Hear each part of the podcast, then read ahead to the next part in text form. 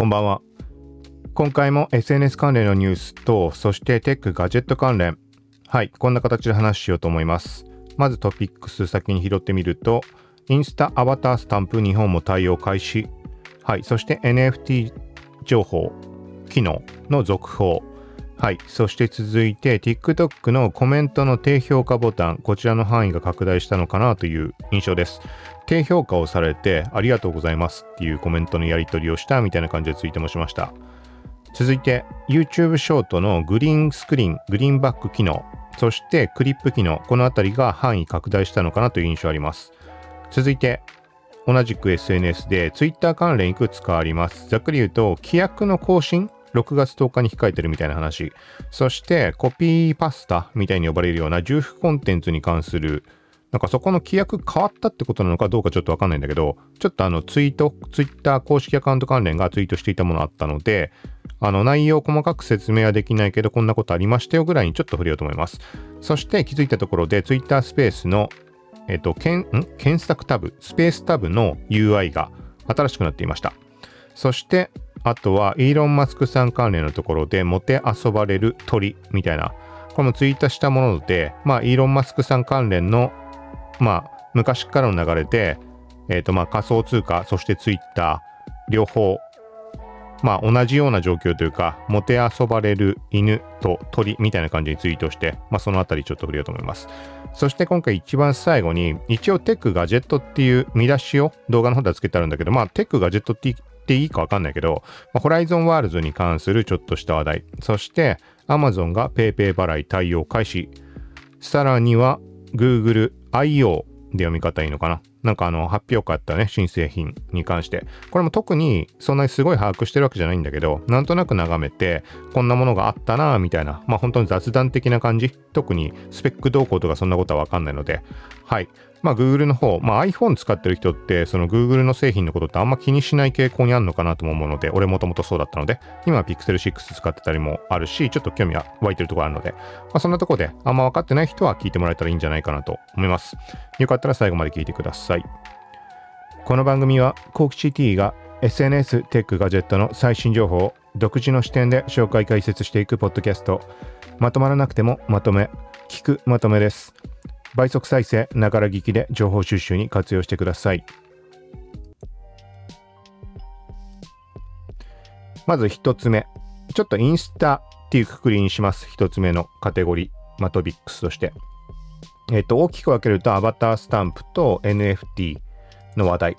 はい。他のその後に話すものも、えっ、とね、まあ大きく分けると TikTok、YouTube っていうくくりと、あとは Twitter に関して、さっき冒頭で触れたみたいに3パターンみたいぐらい入れるような感じになります。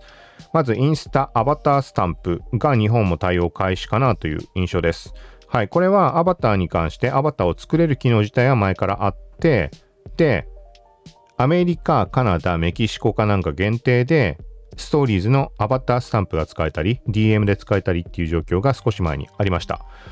はい。で、まあ、記事を書いてあるので、まあ、いつも触れてる通り、すごい勢いでいきなり特定の記事にアクセス来る時があって、これは何かっていうと、やっぱりインスタ側で何か起きた時なんだよね。まあ、今回のもすごい数ではなかったけど、ここ最近アバター関連の話題について記事、アクセス多かったりしました。で、昨日あたりまた、一旦落ち着いてたんだけど、また上がっていて何かと思ったら、アバタースタンプが使えるようになってるって言って、ツイッターで調べてみたところ、言ってる人いたので、多分そこ原因じゃないかなと思います。で、個人的には情報をこういうふうに追ったり配信をしてりしているので、ちょこちょこその機能関連でチェックはしています。でも今までアバタースタンプって出てきてなかった気がするので、最近細かく終えてなかったんだけど、はい。なので、一斉に複数のアカウントで使えたので、あの、もし、あんまり、そう、アバターあるんだったら使ってみたいみたいな人は、一回ストーリーズのスタンプ、取れ、チェックしてみるといいんじゃないかなと思います。あの、投稿までは試してないけど、えっ、ー、と、もう普通にあれです。自分で作ったアバターの見た目で、なんかこの挨拶の文、挨拶の文なんて入ってなかったっけ ?Facebook で考えるとあるんだよね。要は、例えば、スナップセットのビット文字とかさ、あとは、まあ、LINE のスタンプとかでもそうだけど、このおはようって言ったりとか、ありがとうって言ったりしたとこに、その各キャラクター入ってたりするじゃん。あの感じで自分のアバターでスタンプとして使える、そんなイメージを、と考えてください。インスタの内容ちゃんと覚えてないけど、Facebook にはそういう感じのもの確かあった気がします。はい。で、現状は個人的には DM の方では登場してませんでした。普通にスタンプ、ストーリーズでは使えるみたいな感じです。続いてもう1点がインスタグラムの NFT 機能。はい。前回触れました。まあ、NFT non-fungible token。まあ、ここのちょっと説明は省くけど、まあ、最近だともうニュースとかでもいろんなところで目にするから、あの、なんとなく分かってる人は多いだろうっていうところの前提で話します。で、インスタの場合は、えっとね、まずは限定的なクリエイターとコレクター、米限定で試しに、あのー、10人、20人というかそのぐらいの規模でしかまだ始まってないです。はい。で、まあ、前回でも触れたし、ブログの方を見てもらうと、あのー、画像とか見た目でもわかるようにはしてあるんだけど、今回、インスタ代表のアダム・モッセリさんが、実際にインスタグラムに NFT を、まあ、なんて言い方したらいいのかね、登録した、まあ、その NFT タブってものが登場していて、そこにその投稿として載っていました。で、前回触れたような感じで、その投稿の投稿としてシェアができる。ストーリーズとか DM でもシェアはできるんだけど NFT を。そう。で、シェアされた NFT は左下にデジタル、ん？デジタルコレ collectible だけか またわかんなくなってる。日本語表記のそのボタンが出てるのも確認取れました。そこタップすると、えっと、ちょっとまあ詳細が出るとか、あとは NFT タブに関しても、アダム・モッセリーさんが投稿していたものに関して、これ確認が取れるので、概要欄にツイートでスクショしたものを載せてあるので、そこから辿ってもらうと大元の投稿にも行けるので、はい、気になる人はチェックしてみてください。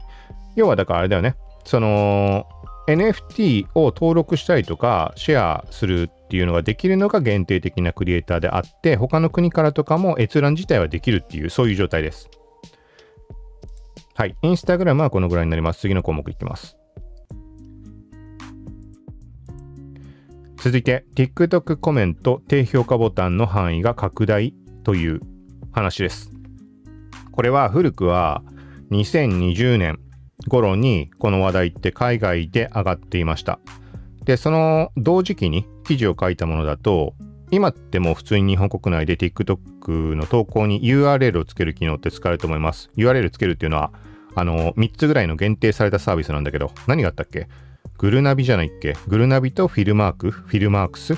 となんかそんな感じで付けられるんだけど、海外版ってもう2020年の時に話し上がったんだね。その後正式実装されたのがいつかわかんないけど、海外版だとトリップアドバイザーとか、ウィキペディアとか、なんかそんな感じのサービスってなってました。そうそれが日本版では今普通に使えるようになってる。だその話が2020年でしたで。その時にコメントの、コメントに対しての高評価、低評価機能みたいな感じの話題、2020年に上がっていました。で、えっとね、少し前に一回この話が再浮上して使えるようになってるって人もいたんだよね。で、その機能に関してコメント低評価機能とかつくかもしれませんよってこういう話題ありますよっていうふうに TikTok に投稿した時にもし今あのコメント欄にも自分でコメントしたんだけどあのなんてコメントしたかっていうのがそのもしこの、えっと、低評価ボタンが出ていたらこのコメントにぜひ低評価をしてくださいって書いて、まあ、全然何にも反応ない動画だったんだけど、まあ、そもそもそんなに反応ないからさ、その、この情報系のやつだと。なんだけど、そしたらね、昨日になったら通知が来てて、なんかね、長めのコメントを書いてくれてて、なんて書いてあったっけな ?Twitter の方ではスクショをシェアしたんだけど、ちょっとせっかくだから画像を、ちょっと動画には映せないけど、自分でちょっと見て、読みます、今。ちょっと待ってください。これか、コメントしてくれたのが、なんか今日急に低評価ボタン追加されたので、低評価をしておきます。かっこ、でも、悪気はないけど低評価をしにくいな。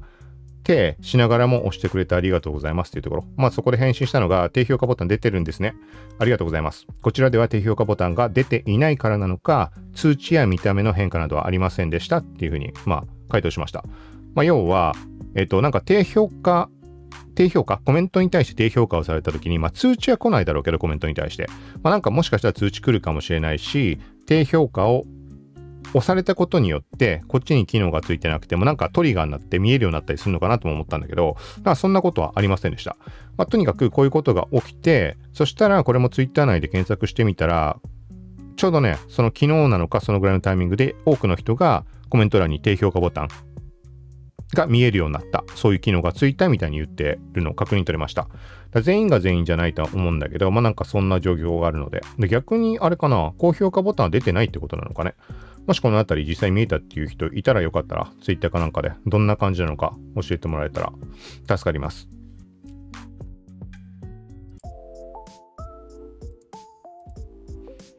続いて YouTube の話題2点です。まず1つ目、YouTube ショートにグリーンバック、グリーンスクリーン機能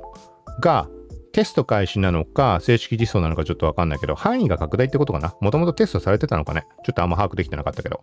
はい。ざっくり言うと、まあ、グリーンバック、グリーンスクリーンって、まあ、特に今のコロナ禍の後とかのリモートワークにしろ、ビデオ会議とかにしろ、まあ、グリーンバックとかってさ、あのー、何したっけ、バーチャル背景とかで使ってる、まあ、あの感覚でね、あの、ちょっと言い方おかしいかもしれないけど、まあ、中には知らない人いるかもしれないので、言うと、まあ、例えば、今俺自身もこのアバター動画の方を見てもらうとわかると思うけどこれ背景って透明でなんかなんつうのかな自分で用意した写真を今スライドショーみたいに切り替えてます。でこのアバター俺どうやってやってるかっていうとスマホのカメラで俺を映してるわけだけど背景は緑にしてます黄緑に。で黄緑をその OBS の方で切り抜いて背景を透過してるみたいな感じ。まあ普通に SNS 使ってたら最近だったらショートムービー系のものだと、あと動画編集アプリとかでも大体ついてると思うけど、例えば、あれ TikTok あるよね。グリーンスクリーン。あれないっけ？俺使ったことない。TikTok では使ったことないな。インスタにもそういうね、フィルター、エフェクトがあって、公式のエフェクトだったっけ？グリーンバック、グリーンスクリーンあります。そう、そんな感じの中、YouTube にもそういう機能が登場。なんかね、他のインスタとかと違って分かりづらくなくて、インスタってエフェクトとか行かなきゃいけないじゃん。自分で選んでエフェクトつけるわけじゃん。けど YouTube ショートの場合は下のプラスボタンを押して投稿のメニューが出てきた時に投稿のメニュー出てきた時だっけな？なんかね、そのぐらい分かりやすい位置にグリーンスクリーンって出て、そこから撮影ができるみたいな、多分そんな感じです。ちょっともし間違ったらごめんなさい。なんとなくそんな感じで把握してください。はい。で、もう一つが、クリップ機能。こちらも範囲拡大したのかなという印象です。多分、まあ YouTube の方はそんな俺詳しくないのでわかんないんだけど、出てない、あのアカウントに出てなかったと思うんだよね。クリップ機能っていうのは、要は、あの、例えば、60秒とか、一つのライブとか公開されている動画に関して、例えば60秒まで好きな場所を、要は切り抜き動画、切り抜いて自分で投稿できるっていう機能になります。まあ、あんま俺もこれ触ってないから、最初に、一番最初にこの機能がクリップ機能の話題が上がった時、テスト段階の時に触ったのが最後の記憶なんだけど、その時の感じだと、なんかね、自分の YouTube チャンネルの動画としてアップするっていうよりは、なんていうのかな、通常の動画のくくりじゃなくて、クリップっていう機能の枠に表示されるみたいな感じだった記憶あります。もし違ったらごめんなさい。まあ、このクリップ機能は、まあ、言ってみたら、えっ、ー、と、ツイッチにもあるし、他人のはできないんだっけ？他人のもできんのかな？ちょっとそこのくくりわかんないけど、ツイッチにもあるし、Facebook にもあるし、言ってみたら、インスタグラムにも、インスタリールのリミックス機能の時にクリップ機能って長い動画の場合にはその機能が発動したりします。はい。っていう感じで、まあ YouTube、もともとクリップ機能って知ってる人の方がもう多かったとは思うけど、さらにここからクリップ機能を使っていろいろ盛り上がっていくのかな、みたいな、そんな印象があります。とりあえずこのショートムービーのところの勢いがすごいね。なんかさ、どこもこう足並み揃えてようやくその機能をつけたなっていうのがどのぐらいだっけ？去年ぐらいの話かな。まあ、YouTube ショートも登場したし、インスタリールはもう1年前だっけか？まあ、みたいな感じの中、本当に機能がさ、例えば、えっ、と、まあ、その時間の長さのこの戦いもあるし、徐々に徐々に足並みが揃っていってる。で、まあ、例えば今回の YouTube ショットのグリーンパックの機能もそうだし、えっ、ー、と、なんだろうな、こうやって例えで言おうとすると出てこなくなってしまうんだけど、なんかね、こまごまと言ってみたら、どこのプラットフォームも同じ状態にどんどん近づいてる。本当にね、なんかどこにいるのかわかんなくなるぐらいの感じになんかなってきているなっていう印象があります。細かな機能のレベルで。そう。なんかね、この流れって一昔前の写真関連のあの、プラットフォームの感覚に近いんだよ。あれ？今どこに自分いいんだろうってわかんない時期があったんだね。例えば IM500 ピクセル。ちょっと読み方も500ピクセルで統一的にこの番組で言ってるけど。あとは、フリッカー。とか、どこを見てもね、同じなの UI 一緒だし。で、びっくりしたのが、ちょっとね、これ分かる人にしか分かんないと思うけど、IM、俺も使ってる。あの、一時はドイツ版インスタグラムみたいに言われたような感じの、その IM って黒っていうのがもう徹底的にもうイメージとして染みついてるわけよ。で、今どうだっけ？あれ？今って白だっけ？ちょっともうあんま最近見てないか分かんないよ。とにかく、もともと真っ黒でした。それがね、ある時白に変わった時あるの背景。そしたらね、不思議なことにっていうか、不思議なことにというか、やっぱその色の影響って大きいんだろうね。もう使うのやめようかなってその時思ったからね。なんかね、あの、もうこれは IM じゃないわ、みたいな。まあ、特にアート的な意識を強く持って写真アップしてたとかっていうのもあったりするからっていうのもあるかもしれないけど、で、プラスね、本当にどこにいるのかわかんない。500ピクセルにいるのか、フリッカーにいるのか、IM にいるのか。IM はもう完全にね、その、なんかね、もうこれこそ IM だっていう、その、雰囲気も含んでたんだね。やっぱ黒っていう色に関して。そう。まあ、ところがあって、まあ、今、もうあれだよね、TikTok、インスタとかって結構、あれ、俺どこに今いるんだっけ？みたいになる瞬間が割とある。そう。なんかまあ、それは UI 動向っていうよりは、リールと単純に TikTok って似てるからとかそういう話のレベルなんだけど、それがどんどん、そうだね、その視覚的なところもそうだし、機能面でも足並みが揃っていくっていうところで、まあ、あれだね、使い勝手が同じになれば、あの、より多くの人が分かりやすく使えるから、それ自体は悪くはないと思うけど、はい。あとは、だからちょっと、えっ、ー、と、YouTube から離れてしまうけど、インスタリールじゃない、インスタ自体も TikTok みたいに全部縦スワイプになるっていう話も少し前に上がっていったので、まだ俺確認取れてないけど、もう写真とか、普通の写真とかも TikTok の動画みたいな、まあ、要はリールみたいな、リールタブみたいな感じで、もう全部普通の写真とかを見るっていうパターンがはい、今テストされていて、まあ多分その方向には行くはずなので、はい。ちょっとまあこのショート動画っていうくくりの話になってしまったけど、この辺り何かまた続報、新しい話題などあったら提供できればと思います。続いてツイッター関連の話題です。3点ほど触れようと思います。ここ何日か、昨日、おとといぐらいに突然、ウィンドウがツイッターアプリ出てきて、スクロールする前に点々点みたいなの目にした人多いんじゃないかと思います。で多分ね、あれね、ちょっと間違えて触ってしまうとすぐ閉じちゃうから、せっかくそこにさ、リンク貼られてるのに飛べなかった人ってのもいると思うんだよね。まあ、それを一応考慮して別のアカウントに切り替えて、俺はリンクとスクショ載せておきました。なので、気になる人は、俺の Twitter アカウントの TL 追ってもらうと、リンク飛べるようになってます。あ、じゃ、ちょっと後でそのツイートにリンク概要欄に貼っておくので、はい。で、ここは特に何を把握してるわけじゃないんだけど、Twitter の規約とプライバシーポリシーが新しくなりますよっていうお知らせでした。6月10日からっていう話。ここはあれかね、ニュースとかで上がってんのかね？なんか全然俺内容を把握してないんだけど何が変わるとか、そういうのは。まあ、ちょっとこれは、えっと、とりあえずこんな話題がありましたよぐらいで。で、その直前にツイートしていたものなので絡みがあるのかもしれないけど、えっとね、Twitter のヘルプに関するところで、えっと、特定のポリシーに関する5月の更新という感じで、なんか記事が上がってました。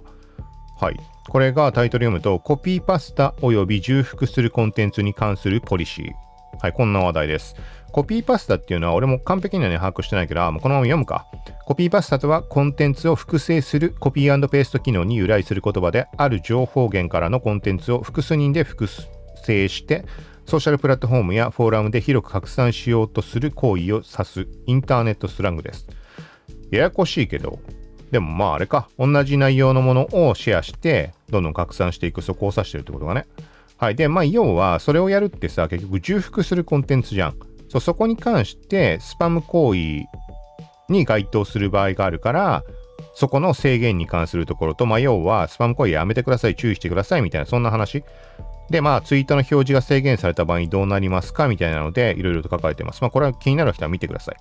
はい。で、要は、だから俺自身はここ関わりがあるところがあって、例えば俺自身のツイッターアカウントに関しても去年ぐらいになんか、まあ、ポッドキャストでいろいろ話ながらリアルタイムで、あの、ボット？久しぶりにちょっとボットを動かそうっつって、まあ、単純なものだけどさ、ブログの記事を最新の何件かをランダムでツイートするみたいな。で、一応、だから、その重複扱いを避けるために工夫はしているんだけど、ただね、あの、まあ、それだけではもう今となったら足りないと思うんだね、その対策ぐらいじゃ。で、かなり頻度は落としてはいるんだけど、それでも、例えば同じタイトルで検索すると、まあ、割と、10個までいかなくても5、6個ぐらいは、こう、坂を登れば出てきてしまうみたいな感じなので、ちょっと俺自身は、ここ、対策しなきゃいけないかな、みたいな。うん、とこちょっと思ってる最中です。まあ、とにかく、同じような感じのことやってる人ってのはたくさんいると思うし、あとは昔から言ってたものだと、俺自身が今ボットの話をしちゃったか言ってもあれだけど、なんかさ、えー、っと、そう、複数のアカウントで同じコンテンツを、同じ、なんか、情報を配信する場合ってあるじゃん。例えば特にビジネス関連のもの。例えば、えっ、と、ビジネスのメインに当たるアカウントと、例えば製品専用のアカウントととかっていろいろあると思うけど、で、例えばそこに対してオンラインショップとか、そういうとこで全部同じこと発信するとかっていうのは、基本的にはあの、良くないというかダメ、ダメって思った方がいいです。いろんな意味で。で、これは古くの規約の段階でもダメですよっていう風になってたことです。はい、手断言しちゃったらダメか。なんとも言えないな。ちょっと難しく、あんまり良くないものだったのは確かです、もともと。そう。それで俺止められたものもあるし、あの、過去に。あの、あれね、アカウントロックというか凍結されたものもあるし、まあ、それも頻度にもよるんだけど、そんなね、大した頻度で使ってなくても、なんかね、なんかに引っかかっちゃうとダメな時があって、まあ、とにかく注意はした方がいいです。あとは、えっと、身内アカウント間のリツイートとかも、まあ、古くからダメで、まあ、どうなんだろうね。なんかそれやっててもさ、悪意がなくやってる企業アカウントとかもいっぱいあるし、まあ、それで何も起きてないんだったら、まあ、やっぱ目をつけられなければというか、運が悪くなきゃ、それで通っちゃうもんなんだろうし、みたいなところもあるので、なんとも言えないけど、まあ、とにかくそこら辺の表示制限に関して細かく書かれてるので、あの、仕事で使ってる人とかっていうのは、なんか該当するような人は、チェックちゃんとした方がいいと思います。まあ、ざっくり読むか、ツイートの表示が制限された場合どうなりますかはい。まあ、大体これはまあ、言われればそりゃそうだろうぐらいのことなんだけど、検索結果の上位やトレンドでツイートが拡散されないようにします。そのツイートの作成者をフォローしていないユーザーのタイムラインでツイートをお勧めしません。そして、返信におけるツイートの表示順位を下げます。さらに、メールやツイッター内でのおすすめから、当該ツイート及びアカウントを除外します。まあ、シャドー版的な状態も含んでってことだね。はい、その他にもいろいろ書かれているので、まあ、気になる人は、まあ、とりあえず目は通しておいた方がいいと思います。はい。そして、Twitter に関して、そっか、あと2つあるのか。スペースタブの新 UI。はい、スペースタブ。えっ、と、まあ、スペース、今開催されているものとかを検索ができるタブ。あの、フッターのメニューから切り替えてっていうのがスペースタブっていうのが存在します。これ未だに見えてない人も多分多いってことなのかね？ちょっとはっきりわかんないんだけど、俺の手持ちアカウントで見るとほとんど見えてないんだよね。そう。だからちょっとどのくらいの人が使えてるかわかんないんだけど、そういうものが存在していて、そこの中で今開催中のおすすめのスペースが表示されたりとか、キーワードで検索したりすることができます。で、しばらく前に、なんかね、そこがちょっと見た目が変わって、録音済みのスペースを検索できそうな、そういうタブが表示されてました。そう、でも、なんかね、おかしなことに、そのタブが3種類ぐらいあるんだけど、今開催中のものと、スケジュール済みのものと、で、録音済みって出るんだけど、その下がもう完全なエラー表示でした。で、これがね、結構長い間続いた気します。1ヶ月、2ヶ月ぐらい。で、昨日にふと見てみたら、まあ、どうせ見らんないだろうと思っても、あんまチェックもしなくなったんだけど、スペースタブ覗いてみたら、ちゃんと表示されてました。使えてる人にはわかると思うけど、さっき言ったみたいなね、なんか今開催中のものとかずらっと縦スクロールで見ると並んでるんだよね。で、ところがね、ちょっと違ったのが、検索窓一番上にあるところの下のところにカテゴリーボタンみたいなの出てました。なんだっけな、例えばテクノロジーとかビジネスなんとかとか、まあ、仮想通貨とかっていう項目もあったりしたんだけど、あとはスポーツとか。そう、そんな感じの並んでて。だからこれって、スペースを配信するときに指定できるトピックってあると思います。3つまで指定できるやつ。それが出てんのかなと思って比較したんだけど、スペースの配信側の画面だと日本語表記のトピックになっていて項目が噛み合わないんだよね。そう。スペースタブの方はそのカテゴリーボタンは英語で出てました。これもまあインスタの時とかにも言ってるけど、あのー、テスト開始し、テストか、テスト中のものとか、正式実装の場合も実装されたばっかのものって日本語で設定していても英語で出るケースっていうのが結構あったりします。そういうことなのかなと思うんだけど、でもね、日本語と英語で翻訳して考えても、スペース配信するときのトピックの内容とはマッチしてないんだよね。仮想通貨なんて、だってトピックデフォルトで選択できないもんね、多分。そう。なので、もしかしたら、あの、まあ、スペースとは関係ない通常のトピック機能あると思うけど、まあ、要はそのユーザーの興味関心そこから、なんだろうね、マッチするものをそこのカテゴリーに出してくれてるのかなとかも思ったんだけど、どうなんだろう。要は人によって見えるカテゴリーボタンが違う的なこと？まあ、統一的なような気もするけど、単純にスペースとかでさ、会話されるときに盛り上がっている話題の中に仮想通貨って入ってるのは、まあ不思議ではないじゃん。そこで使う人って多いと思うし。まあなんかそんな感じです。はい。なので、スペースタブ、使える人は一回覗いてみると変わってる可能性もあるので。続いて最後もう一点。これはまあざっくりです。まあ冒頭で言っちゃったけど、イーロン・マスクさんの話で、言っちゃったってあれか。ニュース側のタイトルは言ってないか。ツイッターの買収を保留するみたいな話題だったっけか？上がっていた気がします。なんかだから買収の話でさ、いろいろみんな言ってたじゃん。なんか、イーロン・マスクさんがこういうこと考えてるみたいな。なんだっけか？ボットとか、じゃないアカウントには全部認証済みマークをつけるだとか、そう、そんな話上がったりとか、いろいろ話題になったと思うけど、あとは有料化するみたいな話もあったし、Twitter ブルーとちょっと混同している人が多かっただけだと思うんだけど。はい。で、そんな中、まあ、マスク氏が Twitter 買収を一時保留と表明、共同通信の記事。もうそのぐらいね、短い3行ぐらいの記事でしかないんだけど、まあ、そんな話題上がっています。はい。そこで、まあ、ツイート俺自身がしたのが、何でしたっけか。もてあそばれる。もてあそばれるなんとか。もてあそばれる犬や鳥っていう風にツイートしたんだ。このニュースシェアするときに。っていうのが、まあ、このもてあそばれる鳥っていうのはツイッターのことを指したわけだけど、動物つながりで、去年ぐらいだよね、仮想通貨の同時コイン、柴犬のアイコンの仮想通貨、なんか、多分、すごい話題になったから知ってる人もいると思うけど、仮想通貨触れなくても。そうその時に、まあ、要は、その、イーロン・マスクさんが発言するたびに、めちゃくちゃ急上昇、価格上がったり、めちゃくちゃ一気に価格落ちたりとか、そんなことがあって、まあそれももてあそばれてる感、まあ犬がもてあそばれてるっていうよりは、その仮想通貨、同時コインでホルダーがもてあそばれてるみたいな捉え方になってしまうかもしれないけど、まあとにかくそういう意味合いで犬や鳥、もてあそばれる犬や鳥みたいな感じで、ちょっとツイートした感じです。はい、ちょっと長くなったな。次の項目いきます。はい、今回最後、テックガジェット、ここのくくりになります。まあ、ここはほとんど何を把握しているわけではないので、なんとなく触れるぐらいな感じです。まず一つ目、ホライゾンワールズに asset library。はい、ホライゾンワールズっていうのは、Facebook、まあメタ社だよね。メタ社のメタバースのメタバース空間って捉えてもらっていいと思います。ソーシャル VR って呼ばれるような。はい。自分の、まあ、冒頭で触れたみたいな、インスタグラムもアバターの機能、そのスタンプ使えるようになったりっていう話はしたけど、Facebook にアバターあって、メタクエストにもアバターがあって、まあ、旧オキュラスアバターってもの？とか、メッセンジャーでもアバター使えたりとか、そういうのがあります。で、このアバターを使って、まあ、使ってって言うとちょっと語弊あるから、インスタから行くことはできないけど、その見た目のアバターを使って、メタクエスト内にあるホライゾンワールズっていう仮想空間に行くことができます。そこで友達と過ごしたりとか。はい。で、ただし、これは、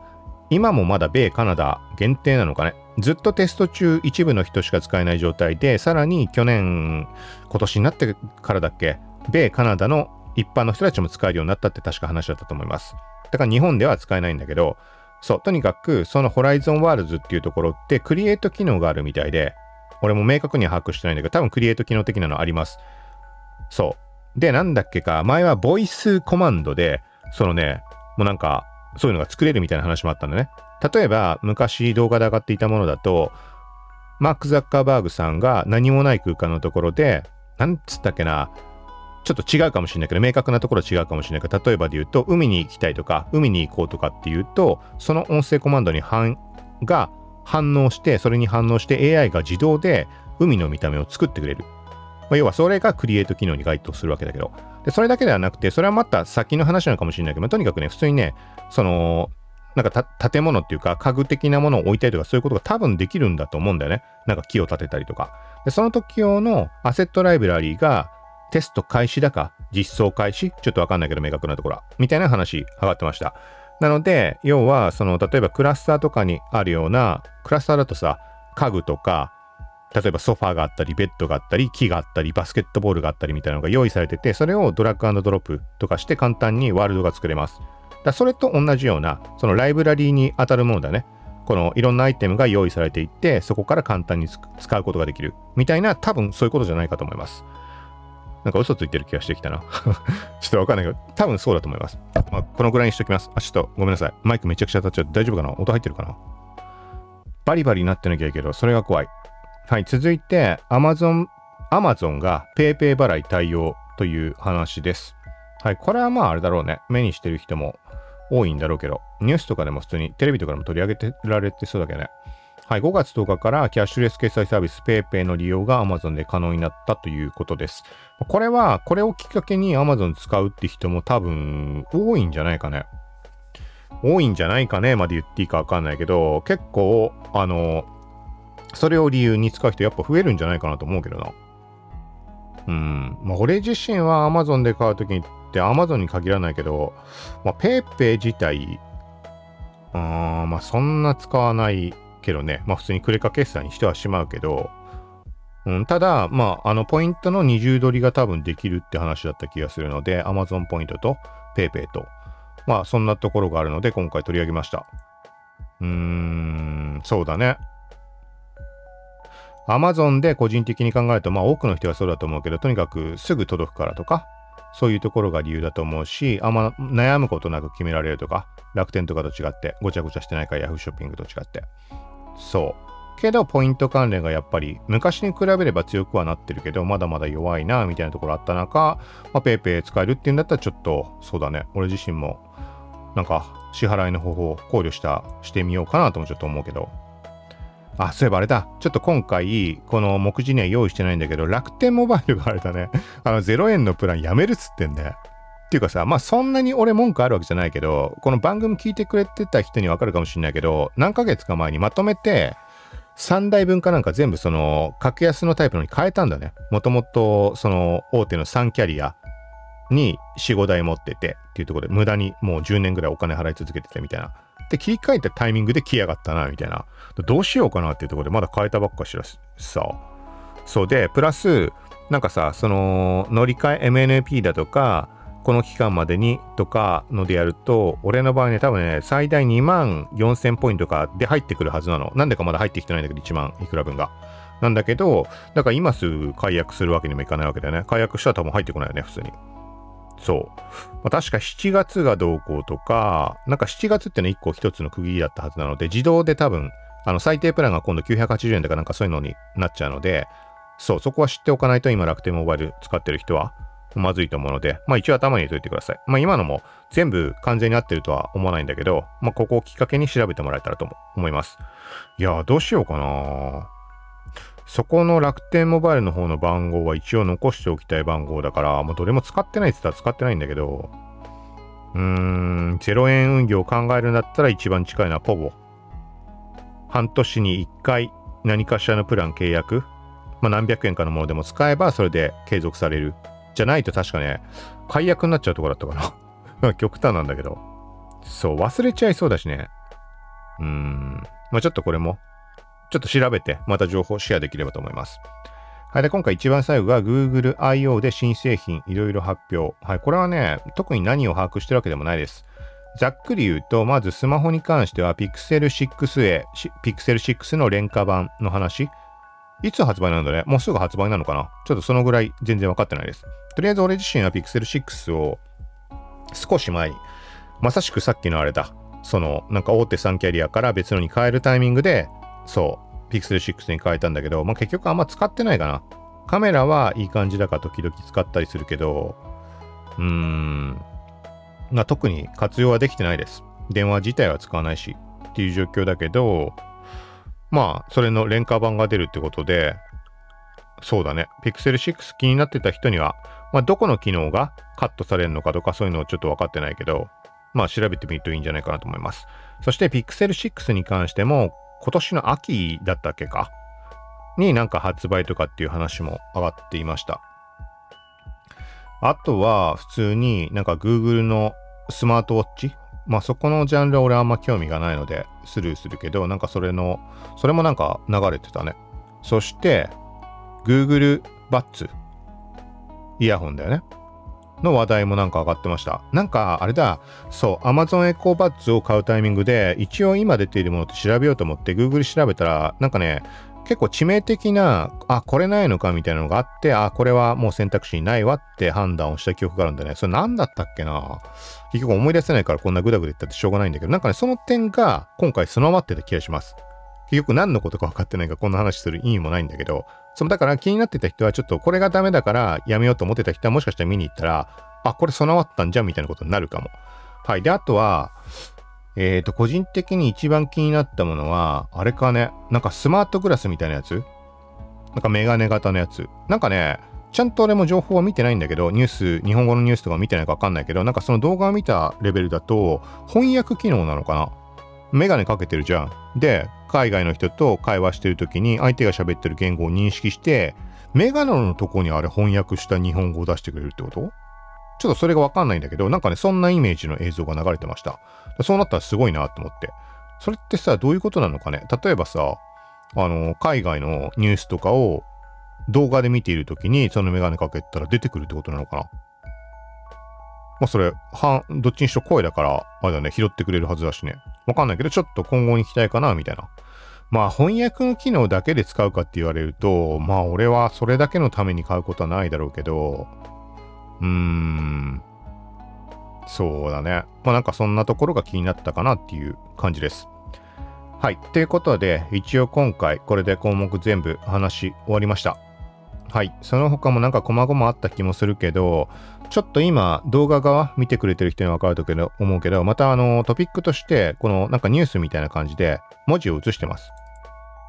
なんていうの ?SNS でこの話題が4項目。こう、バーの上に文字を乗っけて、一目で何話すか分かるようにみたいにしてるんだけど、これがね、やっぱね、まあ大したテーマではないんだけど、ちょっとね、これを理由に、前回の最後に言ったままなんだけど、それがめんどくさくて、配信自体が、なんか、うん、ちょっともう今日はいいかみたいな感じになりがちでした。どうしようかなと思うけど、なので今回は、もういっぱい項目話したのあったけど、もうこのね、5つの項目、トピックスの中に無理やり文字詰め込んで、みたいな感じでやっていました。また次回からどうするかってわかんないんだけど、うーん、まあそんな感じです。ちょっとまあいろいろ試しながらやってるので、はい。よかったら YouTube 側もチェックしてもらえたらと思います。はい。ということで、今回は以上です。最後までありがとうございました。さようなら。